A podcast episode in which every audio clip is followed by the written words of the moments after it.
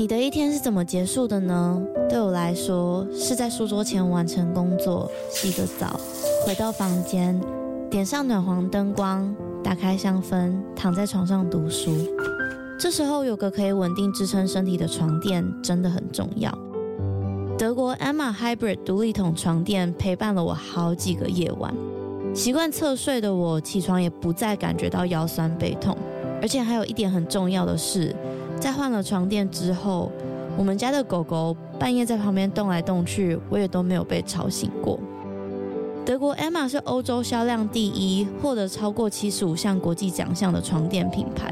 现在他们在官网有母亲节的优惠，还可以使用我的折扣码 Lily 八八八再打九折。那如果你买了不喜欢怎么办？放心，他们有提供十年保固、一百天的免费试睡服务。大家好好睡吧，晚安。Hello，欢迎收听《他说犯罪》，我是 Lily。那在这一集上线的时候，《他说犯罪》的第四季应该已经更新在即了。那今天的内容是个特辑，我邀请了两位很特别的人，跟我一起聊聊以犯罪悬疑为主题来创作这件事情。那我们就先欢迎徐瑞良导演以及梁淑婷编剧。Hello，就这样。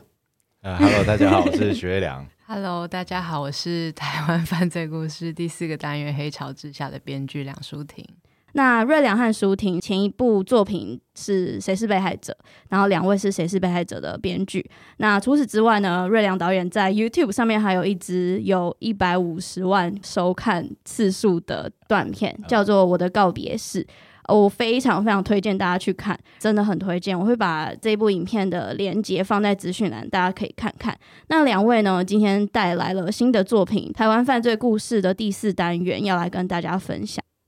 在请两位介绍《台湾犯罪故事》以及《黑潮之下》这个作品之前，我想要先讲一下我的观后心得。那其实这个单元的故事是以毒品走私为开端，那后来又关联到了另外一条支线。那就我看来，它是有关军中霸凌案跟冤错案。其实我本人是一个非常关心台湾冤狱，所以当时在看到第四单元的时候，我就想说中了，就是。是我关心的议题，这样子。那当然，这个冤错案里面就包含了很多元素，比如说未审先判啊，或是根本就是在你已经咬定对方是犯罪者条件底下先去做这个判决，还有刑求逼供等等的元素。那当然就让我勉不其难的稍微想到了台湾的历史背景有发生哪一个类似相似的事件，有洪仲丘案，还有江国庆案。那在这边的话，不确定我刚刚的我的观后心得对不对？不过就想请两位介绍一下台湾犯罪故事，以及你们创作的第四单元《黑潮之下》这部作品。那就请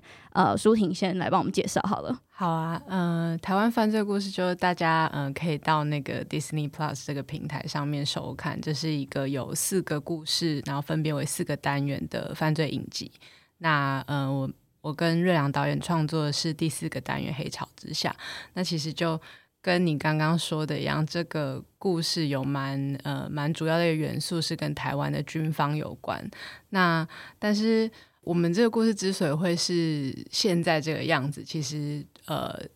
跟我们在填调的过程中，就是看了很多台湾的跟军方有关的案件有关，但是。呃，严格说起来，我并没有背上特定哪几个案件、特定哪些案件去做改编。这是一个可能可以想象，这是看过台湾军方历史以来发生过事情的一个综合性之后的，嗯，在编剧的创作里面转化成我可能个人有共鸣、想要分享的东西之后出现的一个故事，这样子。嗯，就是内化成为自己的东西，再把它输出的样子。那瑞阳导演有没有想补充什么？呃，舒婷讲的蛮清楚的，对，就大大致是这样。那其实，嗯、呃，就是我刚刚有提到，看到第四单元的时候，我就知道，啊、呃，中了，这是我的议题。其实我蛮好奇，呃，舒婷编剧为什么会想要选择原错案？毕竟这在我们过去的犯罪悬疑，不管是剧集或者是电影看到的，是比较少人。讨论的议题，那这是你本身关注的议题吗？还是怎么会想要往这个方向去写这样子？嗯，也呃，应该说不算，我觉得不算是我主要我个人关注就是冤错案这个方向的这类型的案件，但呃，因为在怎么讲？我没有，我不是特别因为冤错案这个这个类别而去选择这样子的题材，而是在看过很多军中的案件之后，会整理出一个比较大方向、大致的感受，就是其实，在军方很多时候出事情的时候，他们都有一个几乎大大小小案件都有共同性，就是。呃，好像关于面对错误这件事情是有阻碍的，是有很多各式各样你想不到的，可能各方各面各层次的阻碍。他们在面对错误这件事情上，好像有很多冲突，然后冲突就是戏剧的元素嘛。然后在跟着这个呃这层了解，就是往下探索之后，就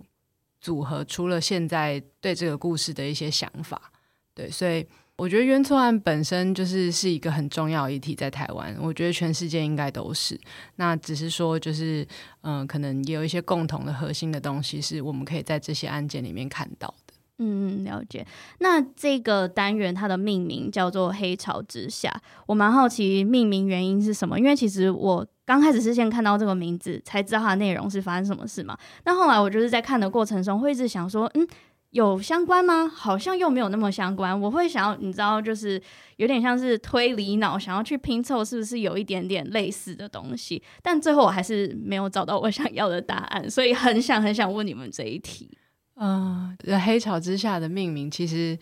嗯，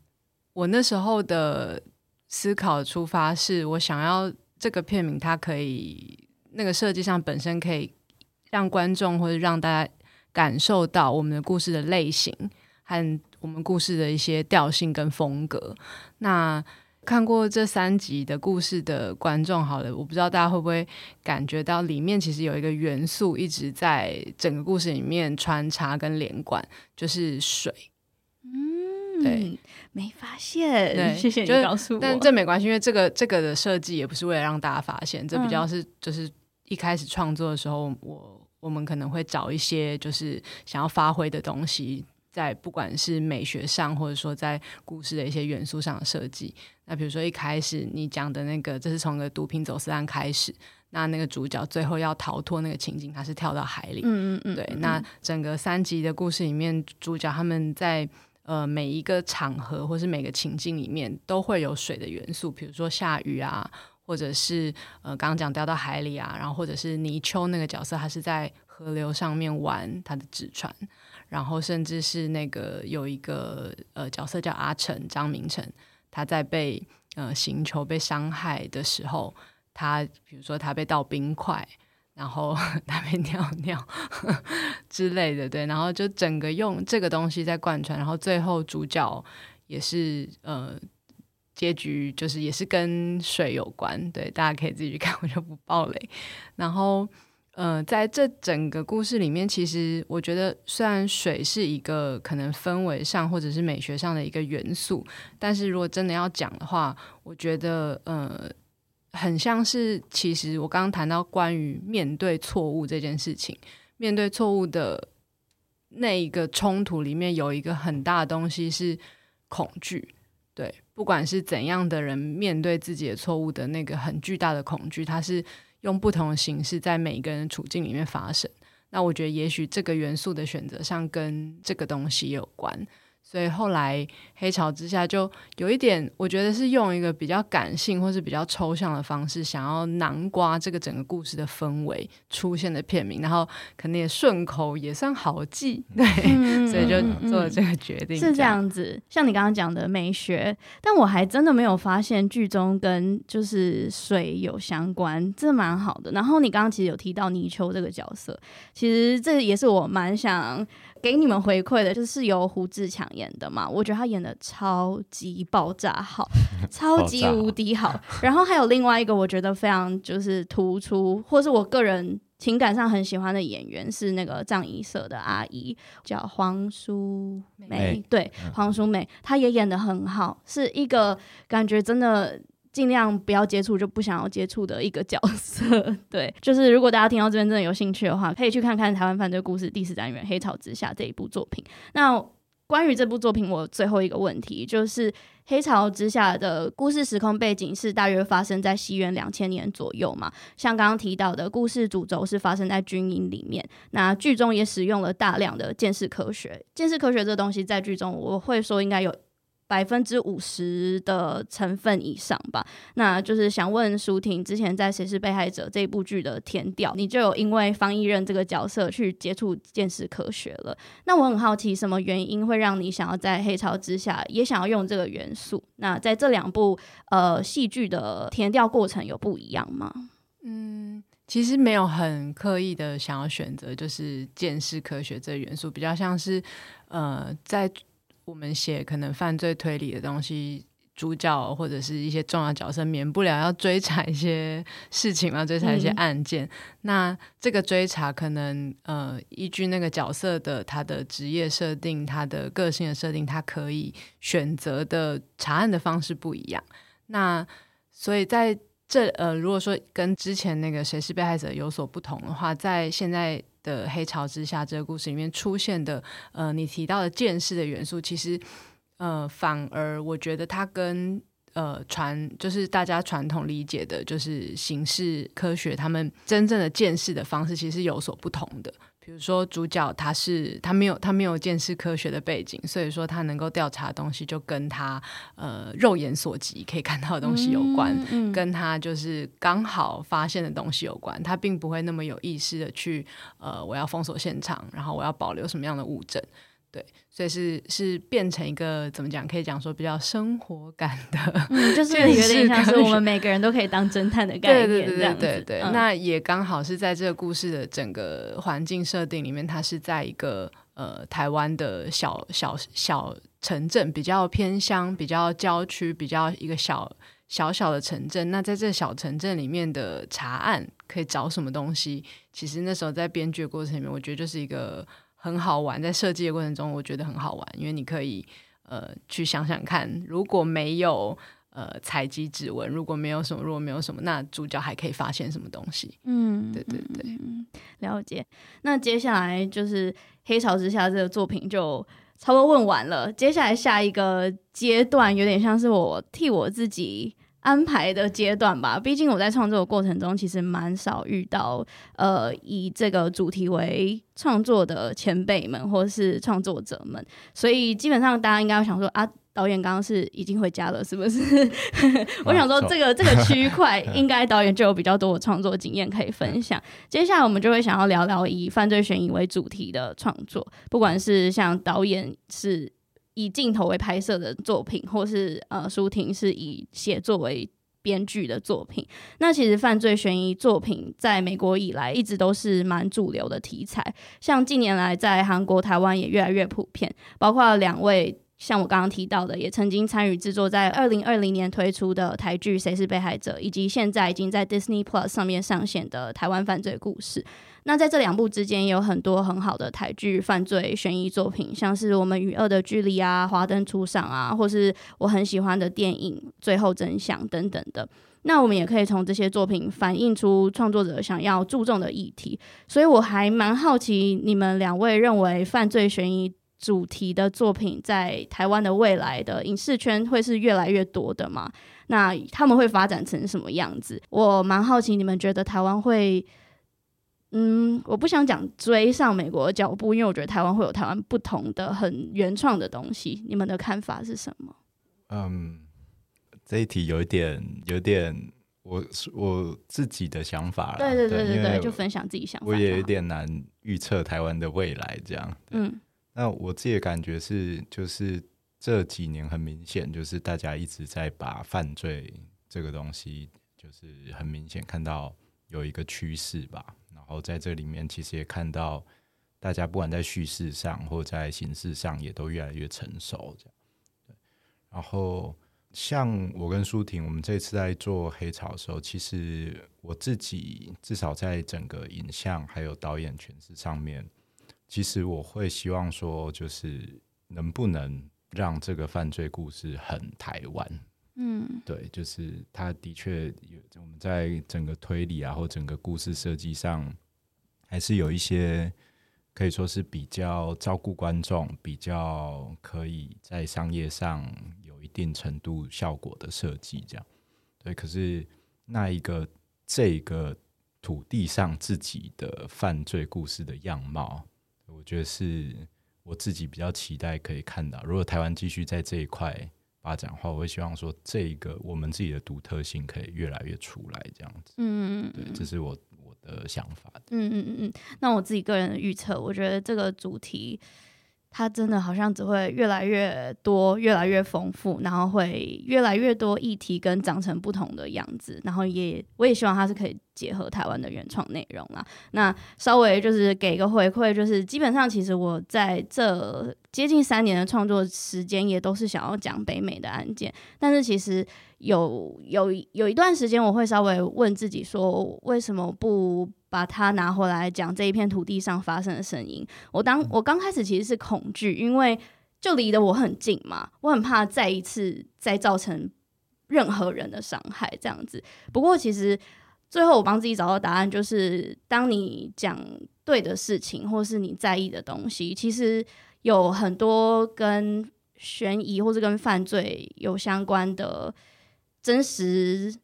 案件的议题是需要被注重的，就像我们刚刚讲到的冤错案，那刚好冤错案就是真的是我很在意的其中之一的一环，这样子。嗯，那刚好讲到悬疑犯罪这类的题材，就是他在我们刚刚讨论有点像是他被变成影视作品，像或是大家现在在听的这个 podcast，他被有点娱乐化。那其实这件事情是一直都有争议的，尤其是在美国。他们已经很成熟的样子，很多人在讨论。那我之前其实也说过，就是这样子的题材应该要如何拿捏，是创作者最大的责任。那其实呃，两位之前在接受访问的时候，我印象中是瑞良导演有提到，把犯罪悬疑题材变成娱乐，其实只是一个包装，最重要的应该是与观众对话。那想问这一次黑潮之下，你们想和观众对话的内容是什么？未来如果有机会的话，还想要尝试什么议题？但这是两个问题，我们先回答第一个好了。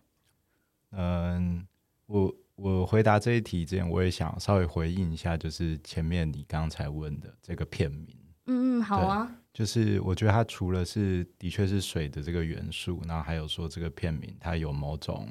类型感、某种电影感以外，就是就是我们在写故事的时候，其实。我们会带领角色走上一个旅程嘛，然后但那个旅程到某一个程度，其实是虽然是外在看起来它展开了很多事件，发生很多事情，可是它其实某一个旅程其实也是往他自己的内在走去。那个黑潮除了那一个影像上的那些描述以外，它还有一个对我来讲，我在诠释上面还有一个就是每个人内心里面自己的那一个黑潮。对，那个我们难以面对的，感到羞愧，感到痛苦，感到感到就是可以说是每可能每个人内心多少的阴影面吧。对，然后我呃在诠释的作品，尤其在剪接的时候，我我对这故事的片名非常有感觉，是因为我觉得黑潮。这个词出来大概做到一部分，可我觉得“之下”这两个字出来的时候，它对我来讲像是在有点像是作者在指一条路吧。对，就是即即使那边是不堪的、黑暗的，然后去碰触到我们会很不舒服的，但是如果我们有能力穿越那个之下，那那是什么？对，所以整个在创作过程中，尤其整个故事的第三幕，其实就是我我也在探索说，至少在主角身上，就他们穿过了那一那一个之后，他们来到了哪里这样子。然后，所以也回应你刚才说的问题，就是说这个故事要带给观众什么这件事情，就是当然是我们我们今天台湾市场，我们要。站在一个国际平台上面，就是，然后又同时背负一个其实是某种程度很多人的集体创伤，对，因为当过兵的男性可能多多少都亲身经历过那样子的状态，然后那你不用去讲，就是真的在里面受伤的受害的人这样子。然后我知道这个东西，我们都知道这个东西很重。然后如果你直接拿出来讲，它不太会是一个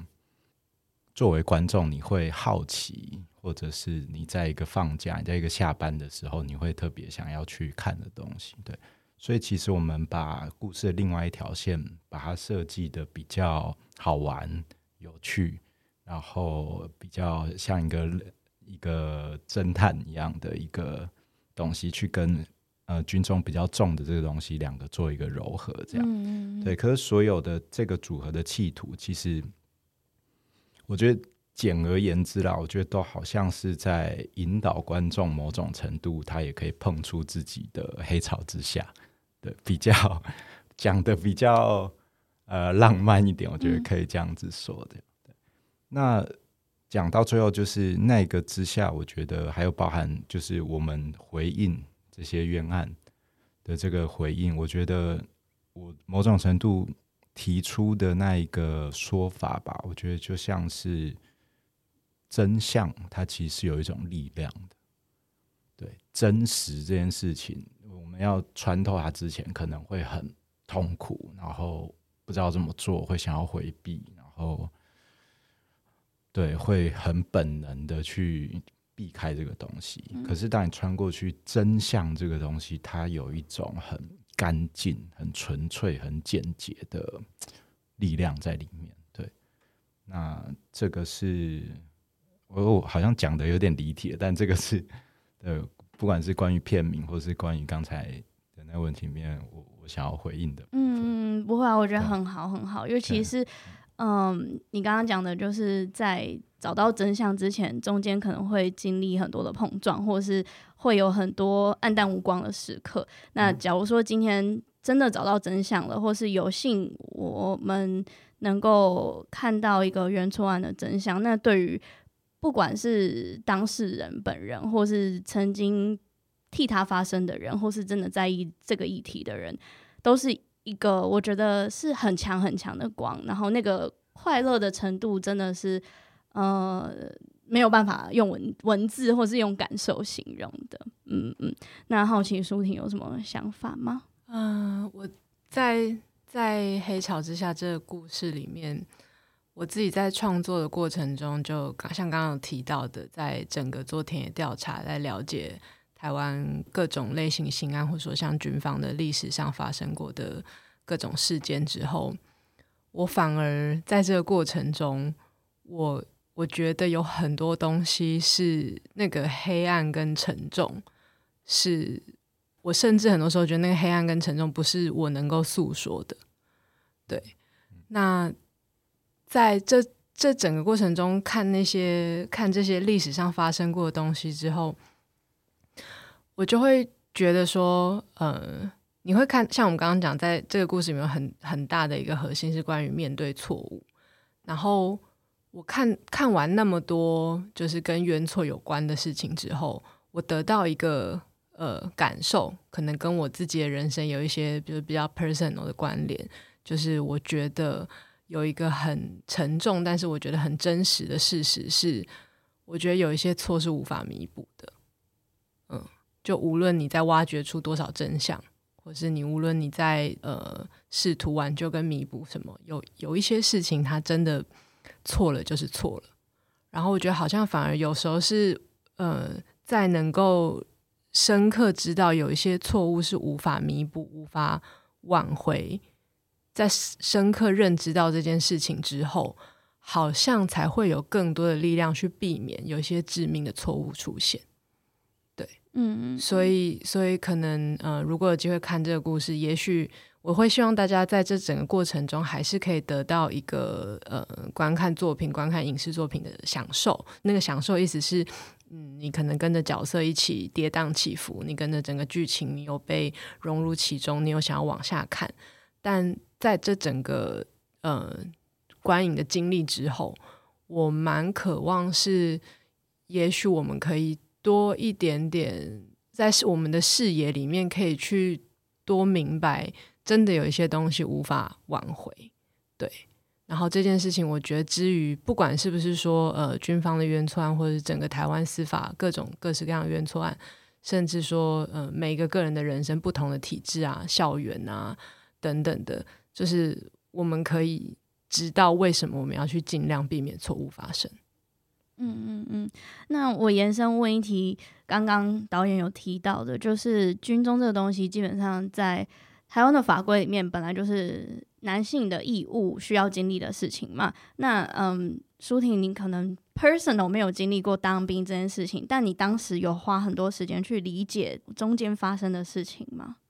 呃，这的这个就是因为我们这次写的是跟军方有关的背景嘛，所以的确在我 personal 上一个很大的挑战就是我要能够以。军方这个场域，这个这个元素去做创作，所以我们前面呃整个创作过程中，其实做了很多天的调查，就不管是读一些呃二手的资料，看一些纪录片啊、新闻，或者是这些东西之外，还有去访谈一些曾经服役过军人，或是就已经退役或是正在服役的的，就是国军 弟兄姐妹这样。那当然就还好，就是导演是有当过兵的，所以在整个创作过程中，其实其实也是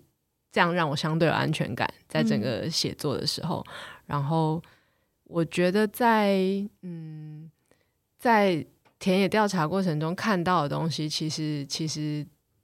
personal 上也丰富了我个人很多。嗯，对，嗯嗯嗯嗯，蛮有趣的，像是什么样的？嗯，比如说。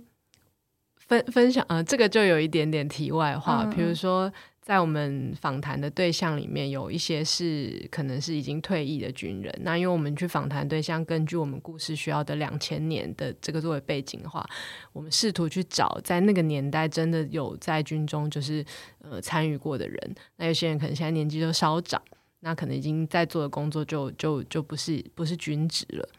然后我就发现，其实当因为他们过去曾经发生过的，可能在他的人生中，不是所有人都会好奇，或是不是所有人都会呃很在乎他以前曾经在军营里面经历大小事后他的感受、他的变化。那我们因为这个比较特别的原因，我们想要了解那些时空背景发生的事，或者他个人身上发生的事。跟他聊天的时候，你就会发现，其实很多人都好孤独哦。嗯嗯，很多人都有很多自己的故事想要分享。嗯，对，然后。嗯，好像因为创作这个过程，我有机会跟这些人有这样子的接触跟聊天，我觉得这是还蛮奇妙美妙的事情。我想要回应刚才舒婷讲的那一题，就是说很多错误跟这这些造成的创伤的这个这个重量吧，因为在导演角度而言，就整个创作过程。我自己也会有一种感觉，是我也在跟这个剧本对话，对，也就是说，我好像某种程度那个对话是我也在寻找某种回应，这样子，对。那我试图去，呃，先说就是那个错误跟伤痛带来的代价跟伤害，的确是哇。一个巨大的不知道怎么办的伤口这件事情，那我其实，在整过程中在阅读那些资料，还有看那些真实案件的时候，很多时候我真的是很物理、身体上的会感觉到好重、好重。对，我，我就稍微去设想一下，真的当事人、当事人的家人，我就觉得哇，天哪，有人的生命经过这样子的。极度的挤压，对。然后在整个创作过程中，我刚才说那个对话，我我后来我觉得我在创在把故事理出来，尤其在剪接阶段的时候，我其实是某种程度我知道这个东西它痛到不行，可是我我觉得好像我自己在里头试着在摸索看看有没有一点点复原的可能性在里。对，我觉得这个我不知道我有没有做到，我也不确定这个事情它有没有可能真的在事实里面发生。对，可是回到我说一个导演跟一个剧本的对话，那个复原疗伤的可能，我觉得是整个在这个对话的结束，我自己稍微想要回应的一个东西。然后也因应这个这个企图，就是我找到我回应这个故事的一个声音的时候，我我也是有点从这个企图里面去回推一些创作的选择。对，就譬如说，这故事的以一个类型片来说，它其实算很慢。对，那我，但是我其实是在各个选择里面，我试图是让观众有办法留在那个慢里，因为那个慢就是当初那些受伤的人他真正经历的时间感。对，那除了有这个效果以外，另外一个比较。个人的想象是，我觉得说我们在碰触一个伤口，然后它压着很久了，然后它里面可能都化脓了，怎么样？所以我就会觉得说，有一点像是撕开一个结痂，可是因为伤口久，所以那个结痂可能很大，所以你也要慢慢撕。嗯，对，所以呃，回应刚刚才的那个东西是。对，的确，我相信真的有无法挽回跟难以恢复的伤痛。但是，我也在自己的回忆里面，我也会想要提出一个东西是，是至少在我自己的相信念里面吧。我觉得那一个复原的可能性，也许我们不用放弃它。嗯，对，这是呃刚才那部分我我自己想要回应的部分。嗯，我觉得你刚刚用那个伤口很大，它虽然表面结痂了，但因为这个伤口它可能还有一些还没有复原的地方，你需要慢慢撕。那个这个形容形容的很好，因为我这段时间也尝试了成为这个撕伤口的人。那你会很害怕，你今天可能撕的方法不对，或是呃后来这个伤口。治疗的没有那么好，你会让他再一次，就是在复原的过程中，他又再次受伤了，那个感觉很害怕。尤其加上我会有很多想法，然后会觉得，呃，我我讲的东西对吗？或是我分享的是符合事实吗？那种感觉真的有时候会蛮沉重的，嗯，就是会担心说我会不会再次。再次伤害到别人，而且这个这个受伤，我觉得很抽象。他他有可能是任何人，他不一定是当事人，嗯，对，不一定是加害者或是被害者，有可能是跟这件事情毫无关系，但还有相关经验的人，嗯。那就回到刚刚的问题，第二个问题就是，你们未来还有想要尝试什么议题吗？可以是任何的，可以是喜剧片，可以是 任何。我自己是没有锁定，因为一开始会喜欢拍电影，就是因为好像什么东西都可以玩，好像是带着带着这个心情来开始做导演这个工作。嗯，所以至于我自己个人的话，就是如果能每个都不一样，对我来讲那是最开心的事。嗯，对，就每次都去探索一个新的东西，这样子。嗯，那舒婷呢？我我也比较、呃，比较我跟他也蛮像，就是我没有特别锁定说我一定要做什么样类型、什么样议题的的的故事，然后呃，但会有一个一个一个期待是，就是我会蛮希望呃，可以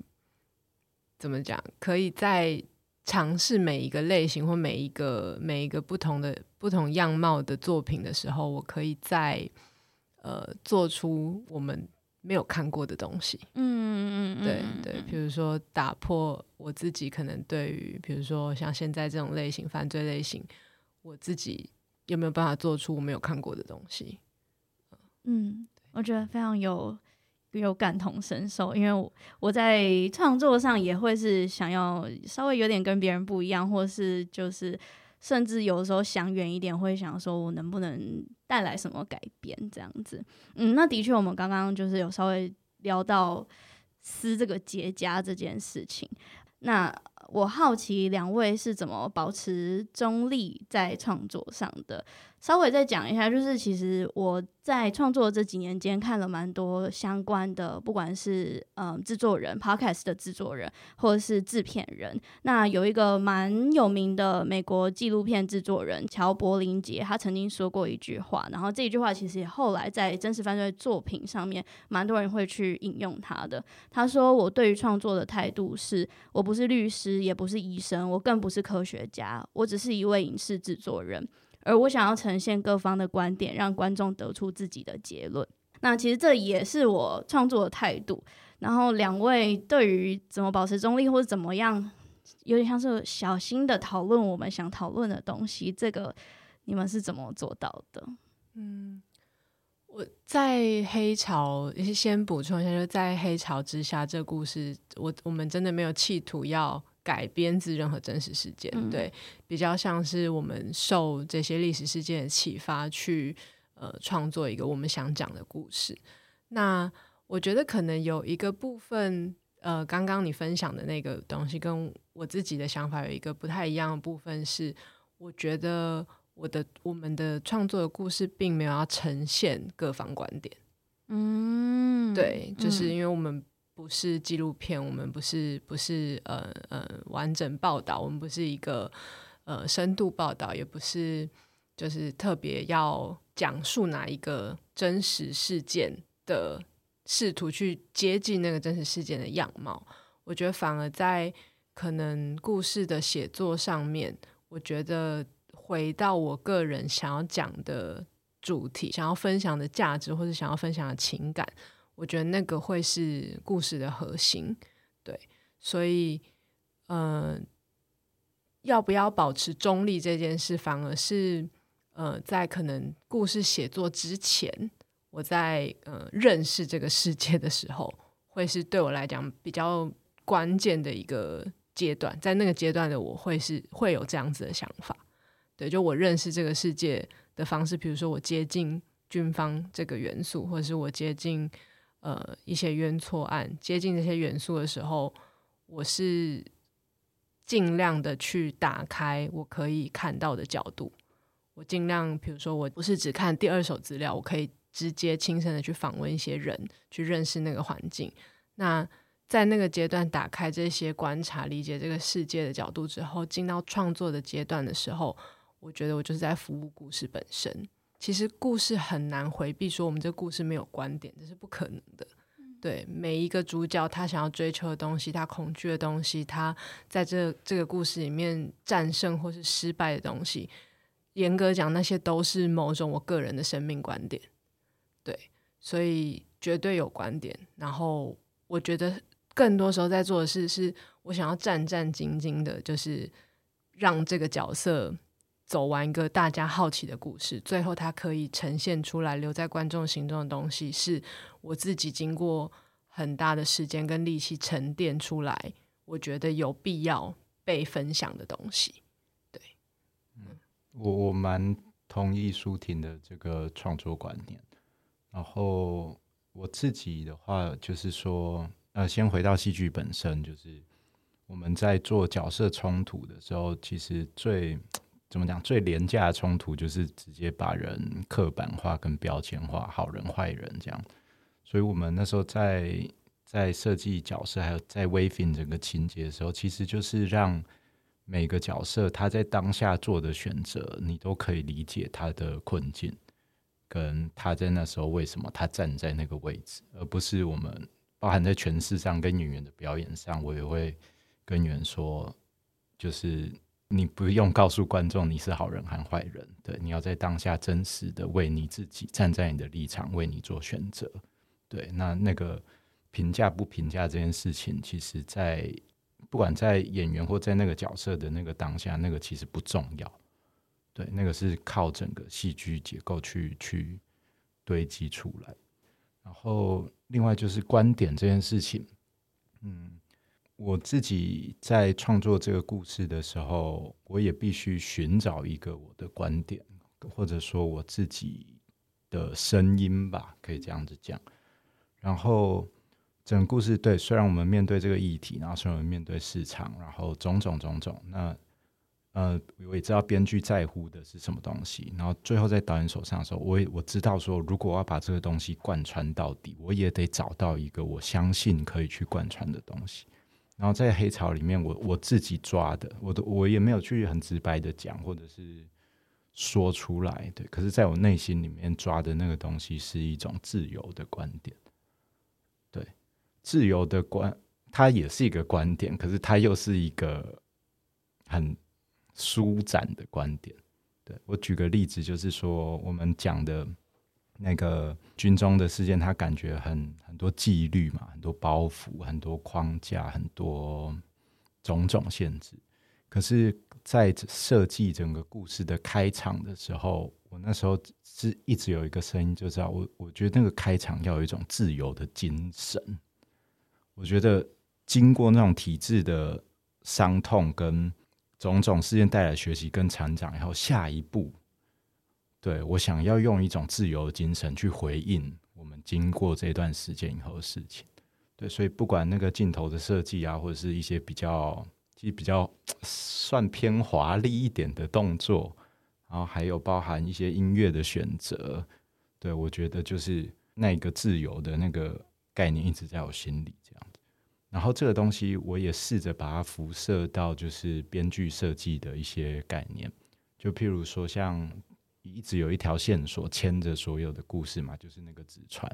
所以那个纸船，它一开始它是一个小朋友玩的东西，然后它开始变成一个奇怪、莫名其妙的、有点恐怖的命案的线索，然后它又变成主角跟一个小朋友建立关系的一个玩具。然后到最后，他留在那边的时候，最后给观众看那个纸船，我我其实也是在试着贯穿那个自由精神，就是那个纸船可以是所有你想到的任何东西，它是开放的解释，对，它是你的想象，对，这个也是呃回应你刚才说的那个，就是创作者观，这是我试着在做的事情，然后那个。但最后那个画面还是稍微有一点点创作者的小刻意吗？就把它放在一个格子上面，一个那个就是那种一般厨房会有的那一种，我也不知道那种隔热的那种小桌垫吗？一格一格的。对，我觉得我很喜欢它在一格一格的格子上面，框框格格里面，可它是一个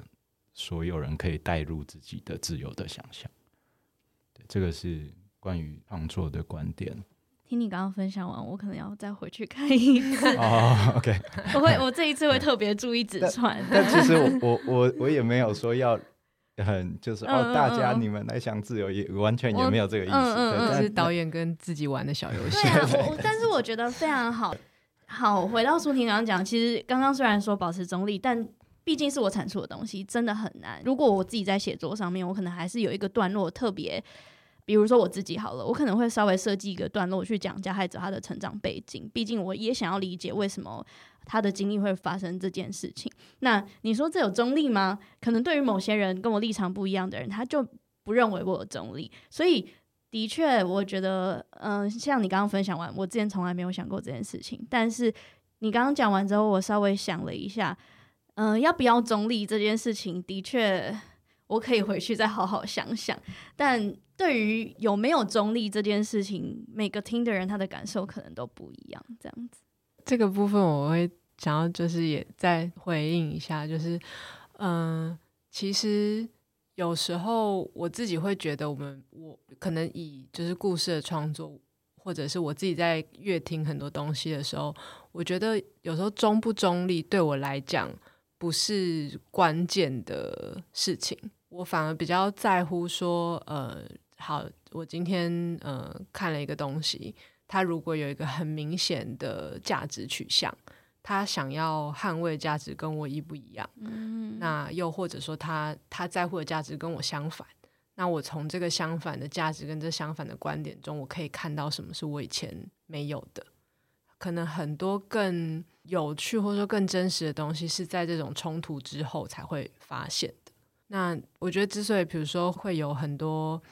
呃希不希望我们看到的东西是中立的，是真实的？可能在现在当代这个我们当代的社会里面，我们就是受了很多，比如说假新闻或是一些刻意的某些东西的呃操弄，我们会去在乎那个东西是不是真的。可是，呃，撇除这个新闻的真实性，好了，我觉得立场这件事情，我是我是觉得这是不需要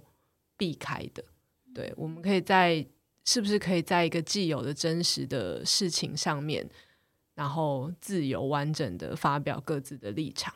对，嗯嗯。那接下来下一题，其实节目目前差不多要到尾声了。那这一题其实是我自己。我替我自己问的啦，就是嗯，身为一位创作者，其实我很常被其他创作者的故事打动，或者是获得更多灵感。比如说刚刚苏婷分享的，我可能就要回去稍微想一想，我觉得我可能要吸收内化之后，然后再输出这样子。那我知道，其实徐瑞阳导演之前有到洛杉矶参加福斯原创坊嘛，那刚好我去年也有相关的经验，我去年也是获选 Google Podcast 一个针对 Podcast 创作者去扶植他们成为全职。创作者的一个工作坊这样子，所以就是在你分享的很多事情，我自己也有非常能感同身受的地方。那刚好这一次台湾犯罪故事也有跨国合作的机会嘛。那据说那个 Trey Calloway 是你们的剧本顾问，我蛮好奇，就是嗯，我不确定这是不是台湾的作品第一次有。海外资源进驻，或是你们的创作经验是不是第一次有可以跟海外的资源创作？那我蛮好奇你们有什么特别的经验可以分享，或是嗯，瑞阳想要分享那个服饰原创坊也都 OK。嗯嗯，我们是在被害者的时候，那时候是在服饰原创坊经过一个开发跟训练的过程，然后。呃，那时候是我先去好莱坞，但后来舒婷他就是我们有一起参与课程这样。然后这一次是我们在台湾，但是那个像刚才讲那个 Trey，他是在远端视讯跟我们一起上课这样。然后就我知道是现在有一些制作公司他们在开发自己案子的时候，他们已经开始跟好莱坞的那种，就是不管是很有经验的那种编剧统筹，或者很有经验的编剧开始合作，就这种跨国的思维。我自己感觉好像慢慢会是一个蛮主流的趋势，对，就如果一个案子开发的经费足够的话，感觉蛮多制作公司都已经开始有这一层思维这样。然后我自己在跟他们学习的过程中，嗯，有几个阶段啦，一开始会有点像是说，就是哇，好莱坞全世界最强的说故事的，就是全地球最强的 人在那里这样那。就是怎么样，就是学会他们的东西这样。嗯嗯。那第一次去比较大的冲击，其实是说，哎，他其实是先要你回到创作者自己本身，对，你先回头去寻找跟相信，还有开发、捍卫自己独特的声音。对。我想插话一下，我那时候在训练的。第一天跟第二天，至少前三天吧，我们甚至拿那种嗯做道具的那种筷子啊，或是毛线啊，我们前三天就是在做一个这样子的作品，就是也是像你讲的，回到创作者本身那个经验，其实是我们被配对一，就是这一次的参加者被配对两个人一组，然后我们要访问对方，然后我们的主题是呃你的童年。然后这个童年可以是害怕的，可以是快乐的，但是就是在他一问一答、一问一答的过程中，我们要去设计我们的访谈对象的一个最终成品。然后那个最终成品，我们必须要用毛线、各种就是手工艺的道具去把它呈现出来.就回到创作的最根本。所以你刚刚讲那个过程，就让我想到，哎，是不是那个工作坊的模式就很像这样，找到你心里的最真实的声音？嗯，我觉得蛮像的，就是说。我觉得，呃，在创作，尤其影视创作，要面对广大观众的时候，多少少都会面对一层心魔吧。就是我会不会被喜欢，然后我会怎么被评价，然后我在市场上面达到的效果，种种就是各种审查机制吧，对自己的这样。所以，当自己没有察觉到这一层的时候，很容易创作会从一种无意识的讨好去出发，对，来看我，对我做这个。漂漂亮炫炫，夸奖我，是不是很好？对，嗯，我觉得那个东西他在处理的很多其实都是形式跟技术的细节，对。可是这几次创作跟他们工作过程中，我觉得最重要其实都是先回到你自己深刻内在情感上、精神上相信有感受的东西，然后你寻找其他的技术跟形式，帮助你把你自己已经有这个东西开展。对，然后那个东西之于你是真实、诚实的，然后是独特的，因为每个人生命经验不一样，所以你的故事的生命力是来自于你自己的生命力。对，然后，但你你你不是说我有这个东西，我就不在乎观众，我怀抱这个东西，然后我去思索，哎，我怎么样照顾观众的注意力，然后理解观众的需求，然后。把这样的情感跟世界去对话，对，我觉得虽然的确有很多哎、一些说故事的招数啦、细节啦那些方法，可我觉得我最后最核心，我觉得整趟旅程中我自己学到最重要的事情大概是这个吧。嗯，对，回到自己这样。那我蛮好奇，嗯，如果算是剧本或是。这个辅导的角色，他是没有经历过台湾的成长背景，应该要怎么陈述，让他能够理解哦？可能仅我们在意的东西，或是怎么样说出台湾最原创的本土声音。那时候跟呃 Trey 在工作剧本的时候，其实也不止他，还有呃像就是其他几位就制作人，或是帮忙就是一起看剧本、工作开发整个故事的人，其实。来自各个不同文化背景的人很多，对。那我觉得，嗯、如何跟就是来自不同背景的人对话，我们的故事其实关乎于我相不相信，或是我有没有找到在这个故事里面很就是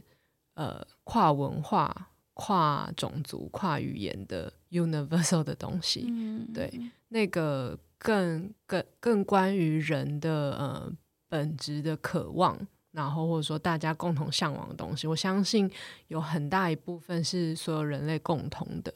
对，那如果找得到这层东西，其实在整个讨论故事，或是呃讨论角色、讨论所有在开发故事的过程中，其实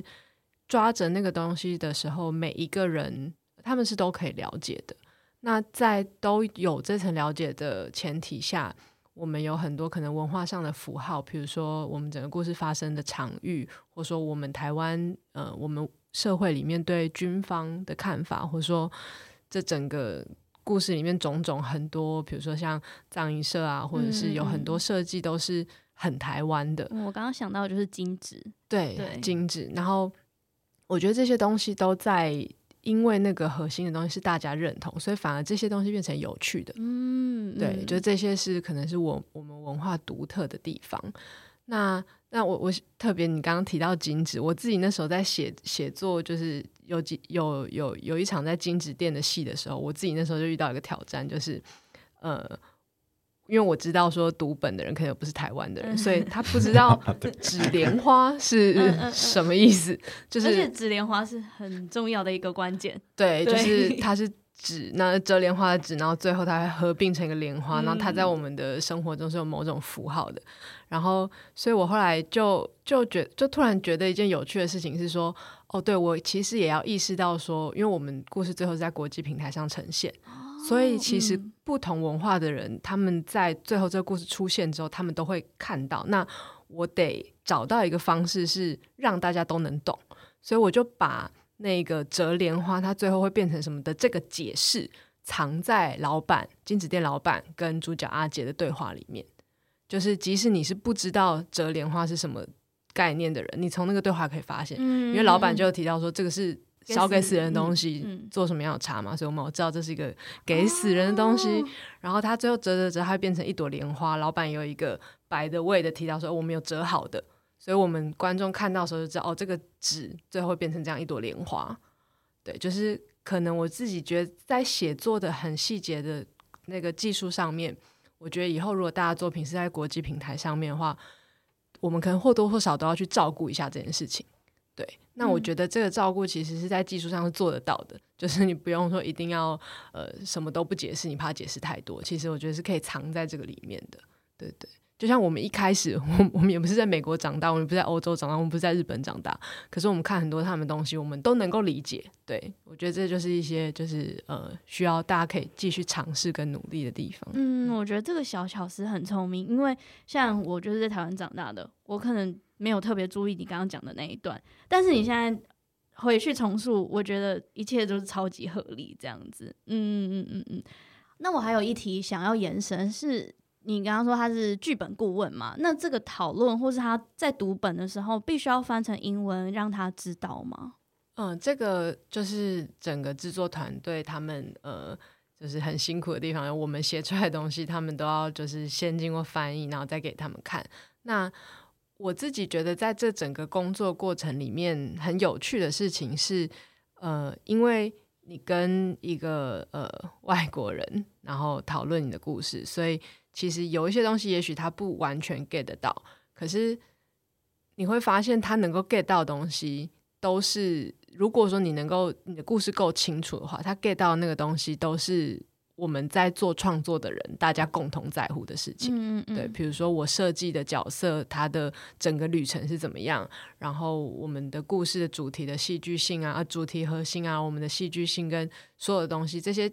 讲故事的工作，讲故事的技巧，其实是共同的，对。然后在这样子的前提之下，可能我们在自己在写作过程中，更可以把关注就是凝聚在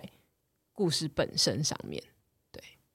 嗯，了解。那访谈就真的要进入尾声了，就是这边最后一题，刚刚那一题是我帮我自己问的嘛？那最后一题其实是帮听众问的，因为我真的很常很常就收到听众的讯息，请我推荐喜欢的犯罪悬疑的作品，不管是小说啊、电影、什么纪录片都可以。我想要把这个机会交给你们两位，你们有没有最近或是人生中？唯一推荐一部，就真的一定要推荐，都可以，或最近喜欢的。来，导演现在很很有自信，交给你了。呃，真的要排名的，一只能说一个吗？没有没有没有，交给你。你我跟你讲，越多他们越开心，好吗？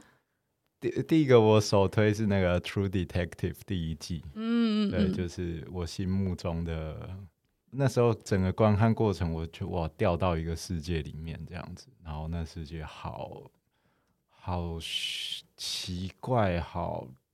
好好神秘，但是又好诱人。对、嗯、我觉得哇，整个掉进去就哇，原来影集可以就是一种超越电影的。我觉得他真的是很这哦，找不到语言形容的喜欢。刚刚说《True Detective》第一季，所以它的中文翻译叫《无间警探》。无间警探，大家把它抄下来。好。然后再来是那个有一部，它的评价虽然没有很好，但我自己感觉那个评价可的原因，可能是因为它牵涉到那个美国，就一样，它是一个真实创伤，然后作者有采取一些观点，然后我觉得那个观点应该会冒犯到很多人，嗯、对。可是我觉得在没有经历那样的事情的文化的人看，纯粹看那个故事，我觉得是一个非常棒故事，叫那个。Unabomber 啊，我知道，我超喜欢的，但是它有，但是还有两个版本。你是喜欢哪一个版本？不是柴克艾弗演的 Discovery 的版本？对，呃，是是，还是 Netflix？他在 Netflix 有上，嗯，对，就是 Manhunt，然后的其中一个单元叫 Unabomber，对，对，就是他那个，他有很多个，对，就是他，就就是这个吗？这个吗？对对对，这个。是他他演的对不对？演 Vision 的那个，嗯，跟我也超级喜欢的。你知道，我就是因为很多听众问我，基本上已经帮自己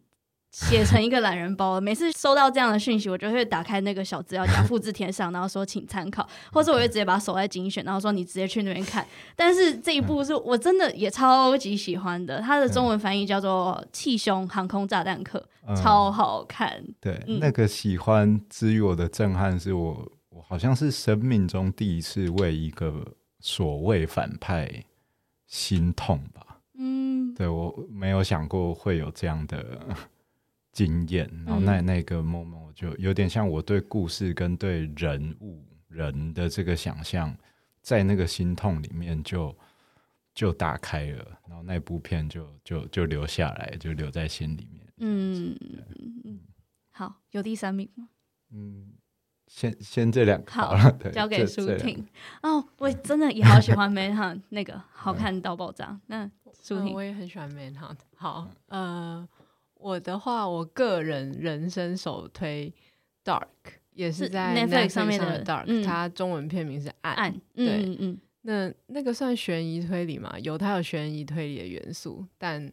呃，三季三季我都推。然后可能我觉得我算是一个悲观的人吧。然后我觉得在 Dark 里面，它让某一种悲观跟绝望变得非常的美。嗯，然后。那个美的那一个美的程度，我觉得足以让我承受所有痛苦。我还没有看，但是为了你讲那句话，我要去体验那个痛苦。然后 Dark 是真的非常烧脑，然后你看的时候，其实可能会非常被他的制作的，就是不管是剧本或者是他整个制作的条件，他的演员、他的表演、他的场景、他的对选角，就是方方面面，你都会被他的精致。跟完整给击溃，对，这真的是就是我非常非常喜欢。如果如果全世界电脑都被删掉，东西都被删掉，只留这个就可以了。人生首推 就是对，对，对，目前啦，目前首推很好很好。我为因为你这样推荐，我要去看。好，那你还有下一个作品吗？还是你就愿意把你呃的个人形象背书在 Dark 上面？呃，我们现在是 focus 在犯罪，没有没有没有。好，我想我们就把那个范围拉广，范围拉广。对啊，你就再推一步，再推一步。好，那我想要再推两部。如果说要要给我给我机会的话，可以交给你。刚你放弃第三个，我现在可以讲三个。好好好，我第二个我呃人生近期非常非常喜欢的作品是呃之前应该是有拿奥斯卡那个《游牧人生》。Nomadland，我也超喜欢的。对，就是它也是一个很悲伤的，的美，对，嗯、悲伤孤单的美。对，欸、我刚刚就是在还没开录之前，我要跟那个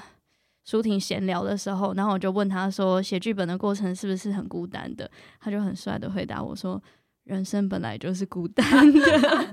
但是因为我也是我也是喜欢独处的人，所以我完全能懂。但我也超喜欢那一部的。对，我真的觉得看了很多次。对，我觉得那个真的是就是好好好好残酷，但真实又温柔的。嗯，诶，讲到孤单，那个前阵子有出沼泽谋杀案，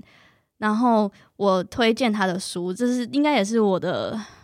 近年度的书本首推，但我爱他就是爱作者他描述前面基本上他三分之二这本书都在描述女主角的孤单，她就是一个被家庭抛弃，然后在沼泽里面成长的少女。我爱死那个孤单的描述，所以好好看，好看，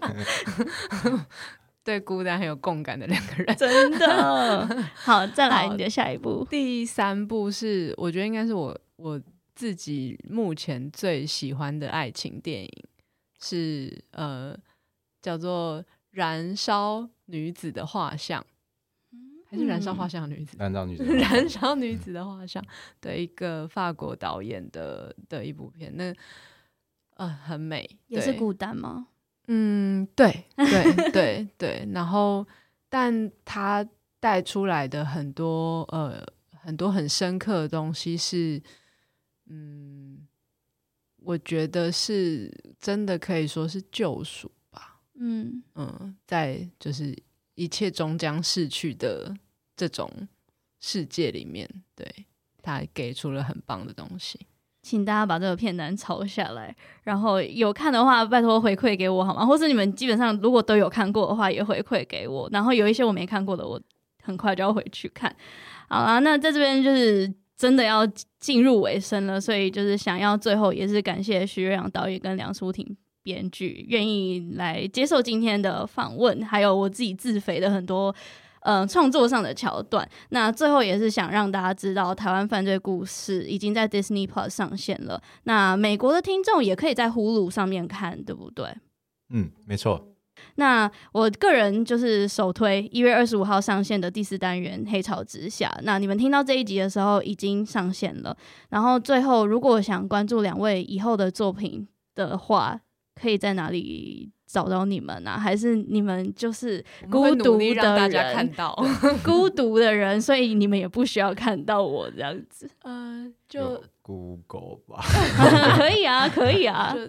对，我们会继续努力创作，然后希望大家有机会再继续看到这样。没问题。然后，呃，还没有看过我的告别式的人，赶快去资讯栏打开看一下那一部短片。然后，谢谢两位，谢谢，谢谢，谢谢你。